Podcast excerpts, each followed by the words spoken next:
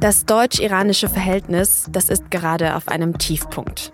Und das nicht nur, weil das Regime in Teheran ja seit Monaten mit Gewalt gegen die feministischen Proteste im Land vorgeht. Ende Februar wurde ein Deutsch-Iraner in einem Schauprozess zum Tode verurteilt. Und am Mittwoch hat der Iran jetzt zwei deutsche Diplomaten ausgewiesen. Wie also weiter umgehen mit Iran? Darüber spreche ich mit Cornelius Adebar von der Deutschen Gesellschaft für Auswärtige Politik. Und außerdem geht es natürlich wie immer am Wochenende auch um alles, was diese Woche sonst noch wichtig war. Sie hören auf den Punkt, ein Podcast der Süddeutschen Zeitung. Ich bin Tami Holderried und ich freue mich, dass Sie zuhören.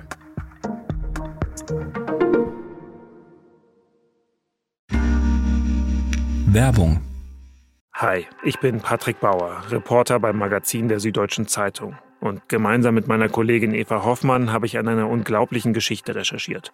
Tom und Jana denken, sie ziehen mit ihrem kleinen Kind zu einer liebevollen Gemeinschaft. Aber sie landen in einer Gruppe, in der Menschen manipuliert und psychisch und physisch fertig gemacht werden. Wie schafft es die Familie da wieder raus? Im Schattenkloster. Chronik einer Gehirnwäsche ist ein SZ Plus Podcast in Zusammenarbeit mit Audible. Jetzt auf sz.de slash Schattenkloster. Das Regime in Teheran in Iran geht seit Monaten mit Gewalt gegen die Proteste im Land vor. Menschen werden verhaftet, gefoltert, hingerichtet, Hunderte wurden bei den Demonstrationen schon getötet.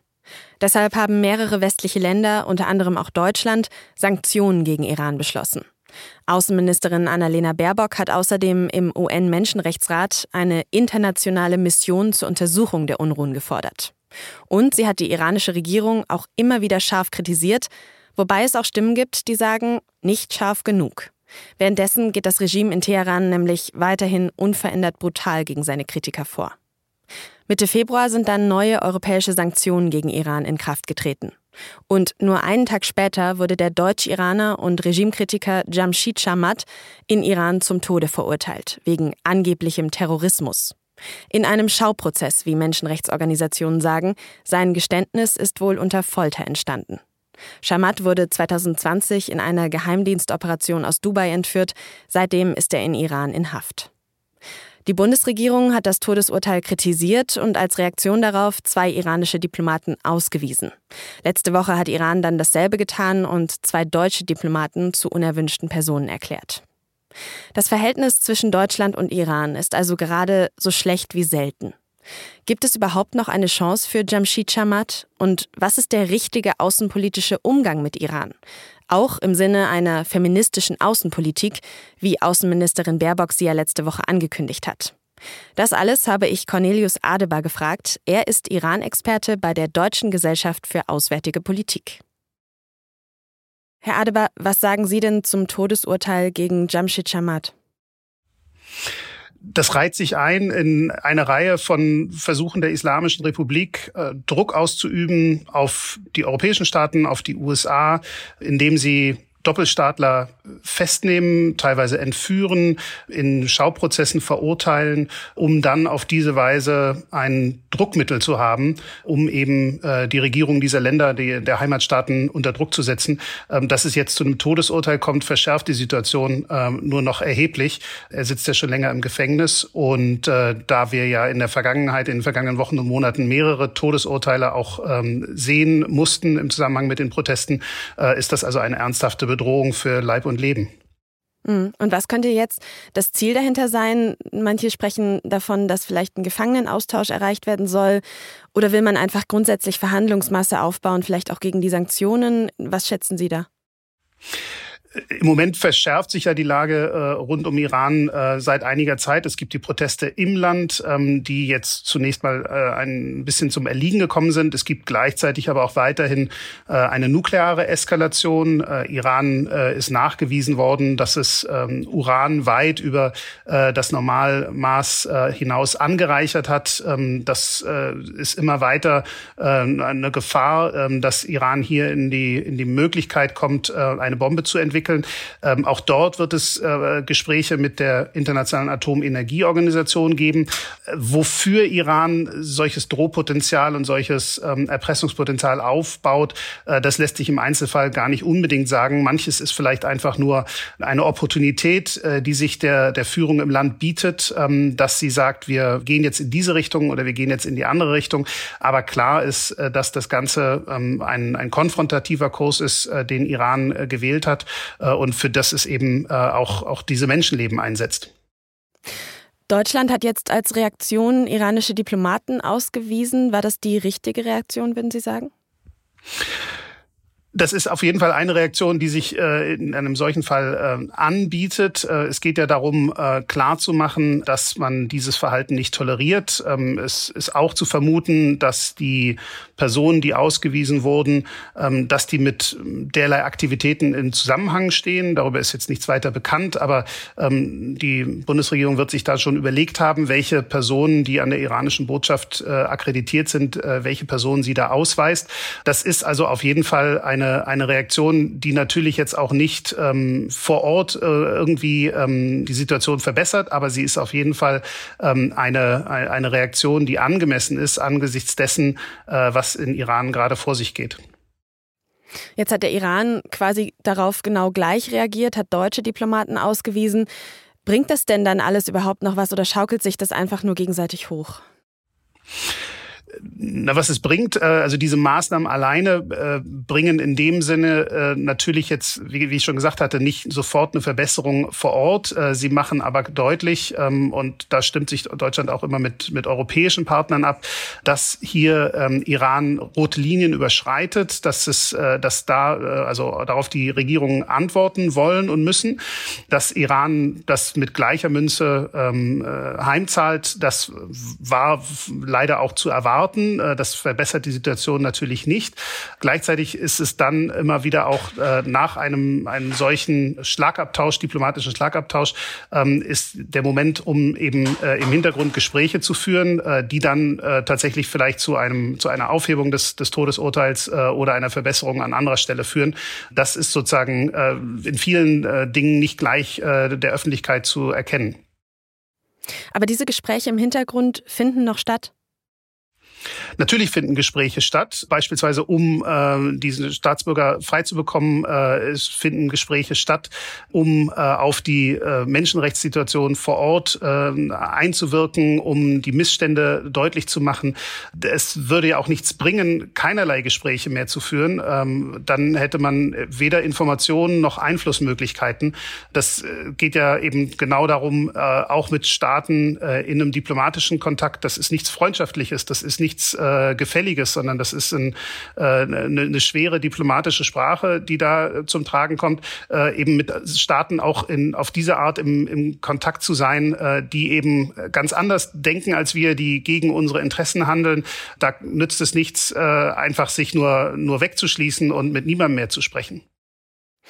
Jetzt steht ja dahinter insgesamt so die große Frage, die wir uns alle spätestens seit Beginn der Proteste stellen. Wie sollte Deutschland, wie sollte der Westen generell umgehen mit Iran? Was sagen Sie? Er sollte auf jeden Fall ähm, Iran als das nehmen, was es ist. Ein, ein Land, was, was im Moment ähm, äh, sehr stark von, von inneren Unruhen geprägt ist, äh, wo es äh, ein, eine große Unzufriedenheit in der Bevölkerung mit dem gegenwärtigen politischen System gibt. Gleichzeitig ist dieses System, wie wir über die vergangenen Monate gesehen haben, äh, sehr fest im Sattel. Es hat äh, die, die Kontrolle durch den Sicherheitsapparat. Es setzt diesen äh, mit großer Brutalität ein. Gleichzeitig äh, stellt es sich auf die Seite Russlands in dem äh, im russischen Krieg gegen die Ukraine. Es liefert Waffen an Russland ähm, und äh, es droht weiterhin äh, mit der Entwicklung äh, nuklearen Materials hin zu einer Atombombe. Das ist sozusagen eine Gesamtlage und und auf die muss man sich einstellen. Ähm, das heißt alles, was äh, auch noch vor äh, fünf, sieben Jahren äh, mal im Raume stand, äh, dass man eben mit Iran äh, auch wirtschaftliche Kontakte wieder pflegen kann. Ähm, das ist erstmal in den Hintergrund Hintergrund äh, geraten.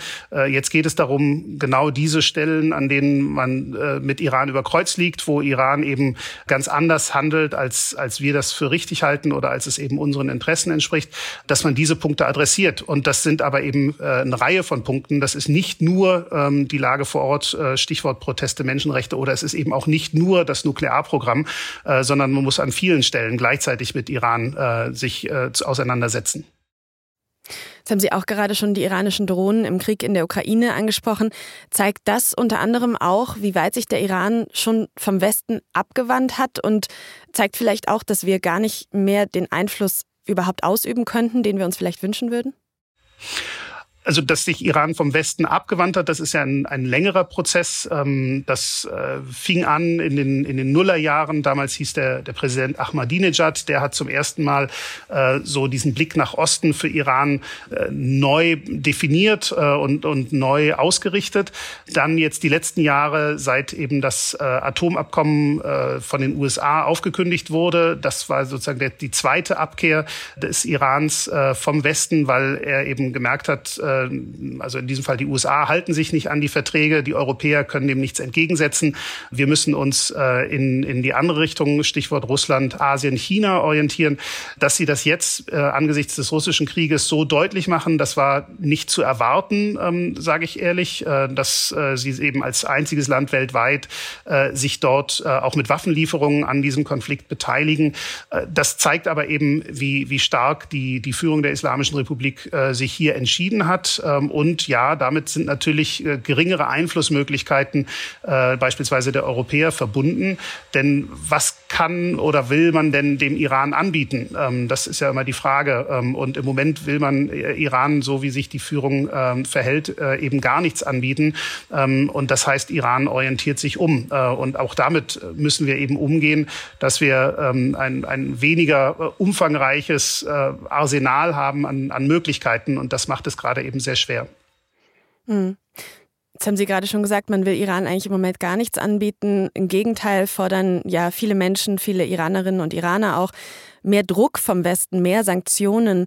Welche wären denn da noch denkbar in der aktuellen Situation? Also tatsächlich ähm, glaube ich nicht, dass äh, jetzt immer ein Mehr an Sanktionen die Situation vor Ort irgendwie verändern oder gar verbessern würde.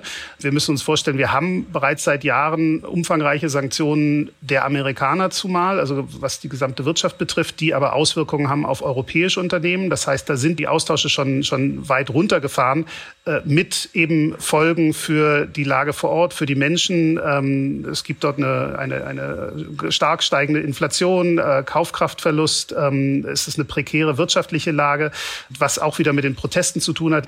Ähm, also mehr wirtschaftlicher Druck äh, ist sicher nicht das, was, was helfen würde. Was man machen sollte, ist weiterhin ähm, die Personen, die für, für Menschenrechtsverletzungen, für die brutale Niederschlagung der, der Aufstände verantwortlich sind, die zu sanktionieren, ähm, dass auf diese Weise klar wird, dass individuelle Verantwortlichkeiten äh, deutlich werden, dass man später auch äh, hier ähm, äh, diese Sachen strafrechtlich verfolgen kann.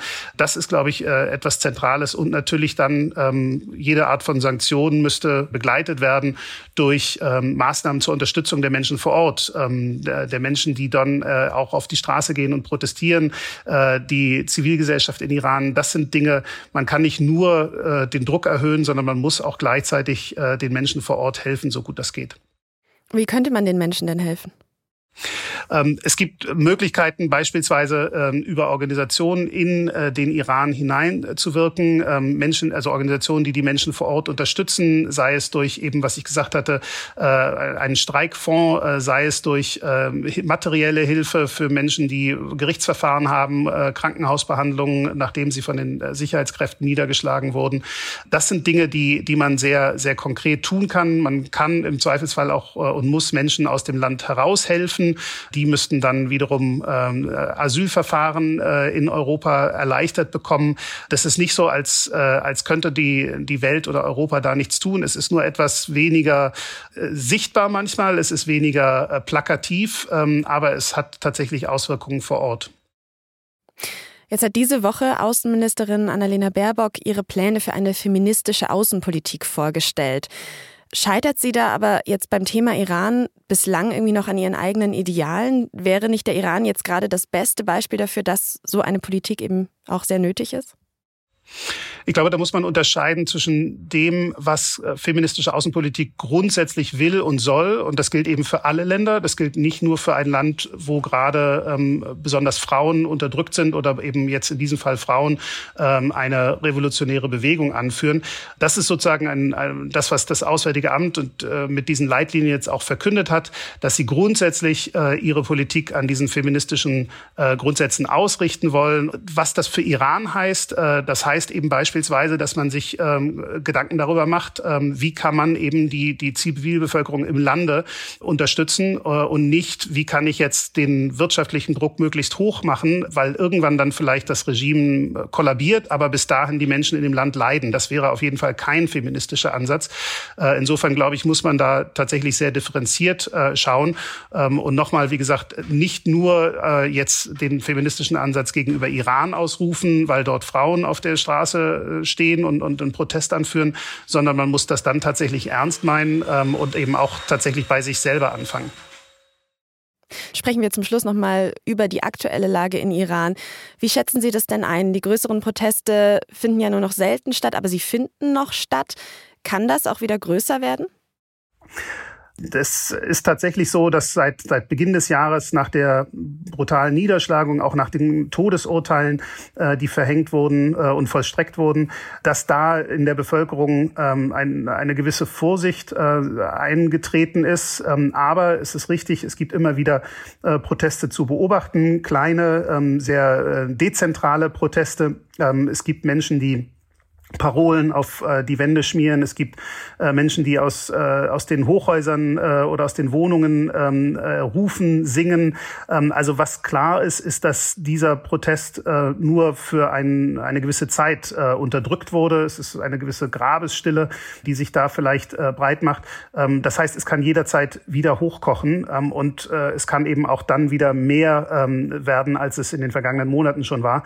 Das ist das, womit äh, sich dieses Regime äh, gerade gerade auseinandersetzen muss, dass sie eben wirklich keine Legitimität mehr äh, in breiten Teilen der Bevölkerung haben, dass sie gerade durch die Art, wie sie diesen Protest niedergeschlagen haben, den Rückhalt in der Bevölkerung, in weiten Teilen der Bevölkerung eben auch verloren haben.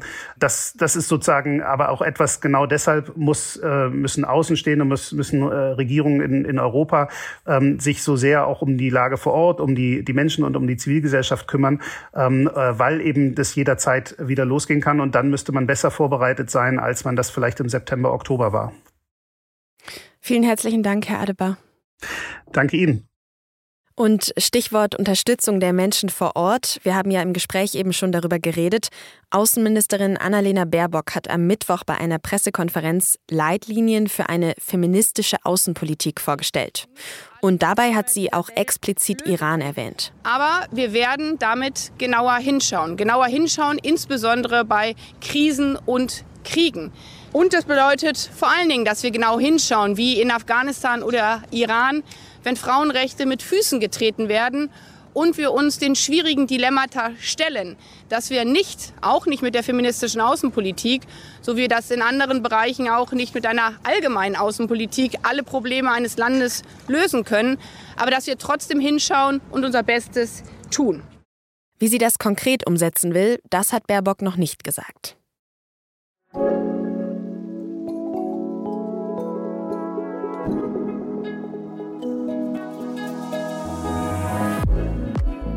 Ein Asteroid, der direkt auf die Erde zusteuert. Das klingt jetzt ja erstmal nicht nach einer guten Nachricht aus der Wissenschaft, sondern eher nach einem Katastrophenfilm. Aber keine Sorge, die gute Nachricht, die kommt jetzt. Denn erstens, aktuell fliegt gerade kein Asteroid auf die Erde zu. Und zweitens, selbst wenn es so wäre, die US-Raumfahrtbehörde NASA hat getestet, ob sie in so einem Fall einen Asteroiden von seiner Laufbahn abbringen könnte. Und das hat geklappt. Um das zu testen, hat die NASA im September eine Raumsonde, die war etwa so groß wie ein kleines Auto, in so einen Asteroiden krachen lassen. Die Raumsonde hat den Himmelskörper dann so getroffen, dass er seine Laufbahn verändert hat.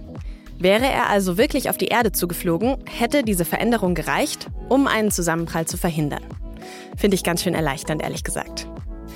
Und übrigens, durch den Aufprall wurden mindestens eine Million Kilo Gestein aus dem Asteroiden herausgeschleudert.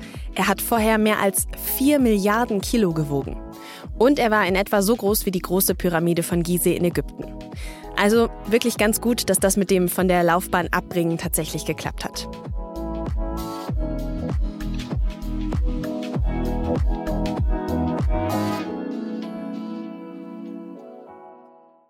Und jetzt alles, was diese Woche sonst noch wichtig war. Und wir starten direkt mit Montag. Da haben sich die EU-Kommissionspräsidentin Ursula von der Leyen und der britische Premier Rishi Sunak auf einen Kompromiss im Streit um das Nordirland-Abkommen geeinigt. Today's agreement delivers smooth flowing trade within the whole United Kingdom, protects Northern Ireland's place in our union and safeguards sovereignty for the people of Northern Ireland. Unter anderem soll damit der Warenverkehr von und nach Nordirland aus Großbritannien vereinfacht werden. Das hat Sunak in einer Pressekonferenz gesagt. Nach dem Brexit gab es ja jahrelang Streit um das Nordirland-Abkommen. Darin sind besondere Zollregeln für den Handel zwischen der britischen Provinz Nordirland und dem EU-Staat Irland aufgestellt. Man wollte nämlich auf keinen Fall Grenzkontrollen zwischen Nordirland und Irland einführen, denn das hätte dann vielleicht dazu geführt, dass der Konflikt zwischen den beiden Teilen Irlands wieder aufgeflammt wäre.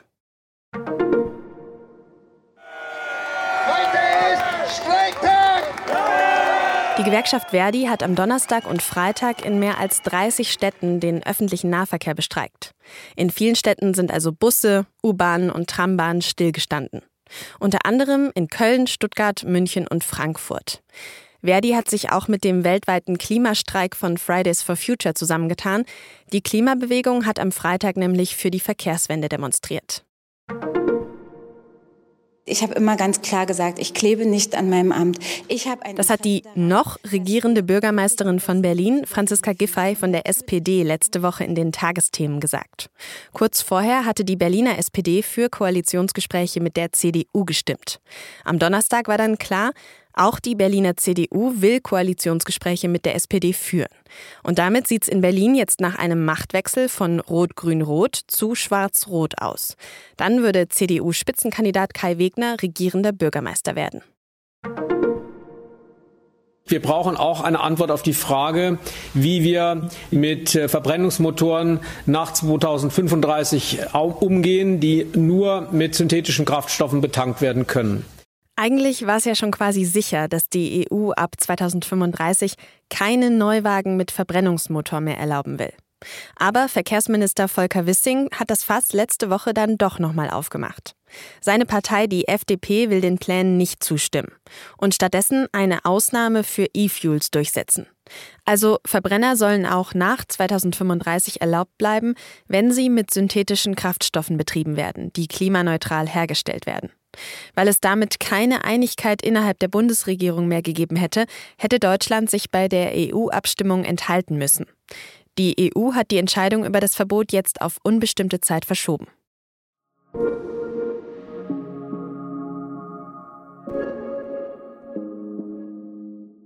Und nach dem Rückblick wollen wir jetzt natürlich auch noch nach vorne schauen, darauf, was nächste Woche wichtig wird. Und dafür ist mein Kollege Leonardo Kahn bei mir. Hi Leo. Hi Tami. Sonntag beginnt der chinesische Volkskongress. Das ist das wichtigste Jahrestreffen für die Kommunistische Partei. Staatschef Xi Jinping wird dort seine dritte Amtszeit als Parteichef bestätigt bekommen. Das ist echt historisch, weil er so seine Macht noch weiter ausbaut. Und er ist ja sowieso schon extrem mächtig in China. Mhm. Dann hat uns ja schon Ende letzter Woche die Berlin-Wahl bzw. die Regierungsbildung in Berlin beschäftigt. Da sieht es ja gerade schon sehr nach Schwarz-Rot aus, oder? Ja, schon. Nächste Woche starten die Koalitionsverhandlungen zwischen CDU und SPD. Und die CDU hat mit der Regierungsbildung wohl auch ziemlich eilig. Aktuell sieht es tatsächlich so aus, als könnte das mit Schwarz-Rot klappen. Damit würde Berlin einen konservativen Bürgermeister bekommen. Irgendwie schwer vorstellbar. Aber nicht nur für mich, sondern auch für die Berliner Jusos. Die sind nämlich gegen so eine Koalition. Und was wird denn sonst noch wichtig nächste Woche? Thema wird auch der NATO-Beitritt von Finnland und Schweden sein. Die beiden Nordstaaten wollen ja nach dem russischen Angriff auf die Ukraine unbedingt in die NATO. Aber der türkische Präsident Erdogan blockiert bislang das Verfahren. Am Donnerstag will die Türkei aber mit Schweden und Finnland weiter verhandeln. Gespannt, was dabei rauskommt. Vielen Dank, Leo.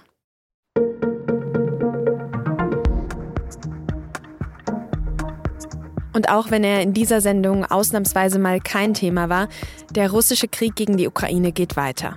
Wenn Sie dazu immer auf dem Laufenden bleiben wollen, dann möchte ich Ihnen gerne den SZ Live-Blog ans Herz legen. Da gibt es ständige Updates über die militärische und politische Lage. Den Blog finden Sie unter sz.de. Ich verlinke ihn auch nochmal in den Show Notes. Produziert hat diese Sendung Benjamin Markthaler. Vielen Dank fürs Zuhören, ein schönes Wochenende und bis Montag.